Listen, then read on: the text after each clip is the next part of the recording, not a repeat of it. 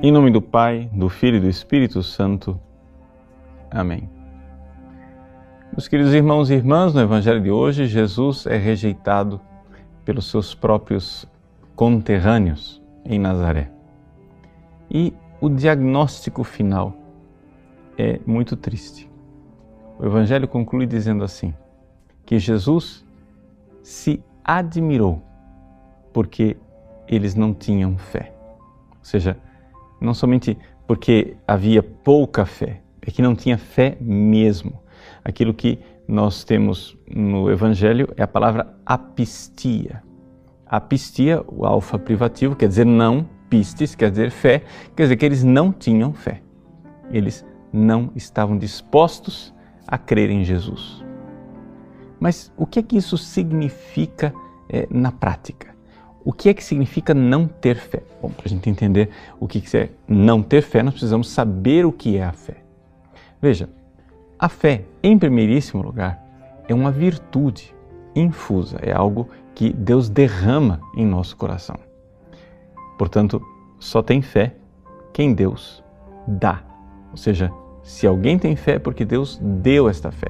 Aí você vai chegar e dizer assim: ah, mas se é assim, então o pessoal de Nazaré estava desculpado.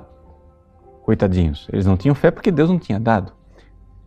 Sim, só que acontece o seguinte: a fé é um dom que Deus quer dar a todos.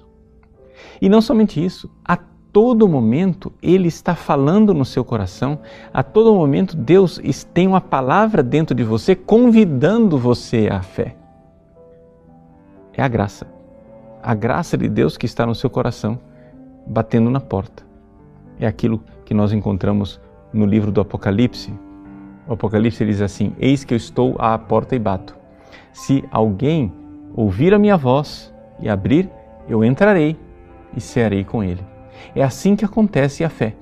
Ou seja, Deus está a todo momento enviando graças, graças suficientes para que nós nos convertamos e tenhamos fé. Portanto, os nazarenos não tinham desculpa nenhuma de não ter fé em Jesus. Por quê? Porque a graça de Deus estava ali sustentando, estava ali convidando a que eles tivessem fé e fé verdadeiramente.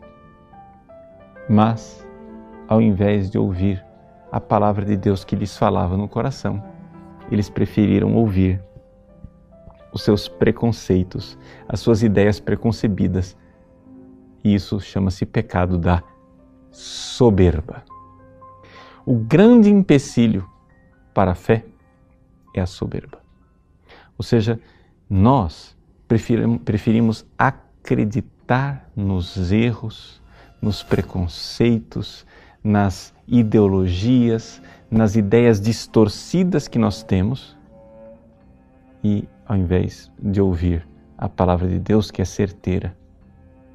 O Vaticano I nos diz que Deus não se engana e não engana ninguém. E, portanto, ao Deus que se revela, nós devemos o obsequio da fé, a obediência fidei.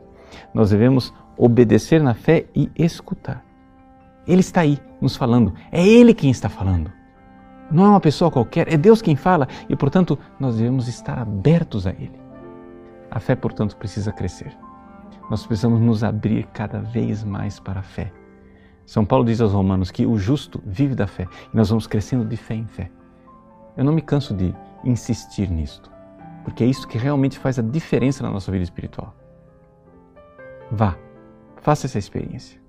Peça a Deus a fé. Essa é uma oração infalível. Se você pedir para ganhar na Mega Sena, isso não é infalível. Mas se você pedir para ter mais fé, isso é infalível. Deus irá dar a você, como Ele queria dar aos nazarenos. Mas infelizmente eles não receberam, o que causou em Jesus uma grande tristeza e então ele se admirou pela sua falta de fé. Que Jesus, olhando para você, não se admire disso, mas ao contrário, fique feliz e alegre de ver como você está aberto à graça e ouvindo a palavra que se fez carne. Deus abençoe você. Em nome do Pai, do Filho e do Espírito Santo. Amém.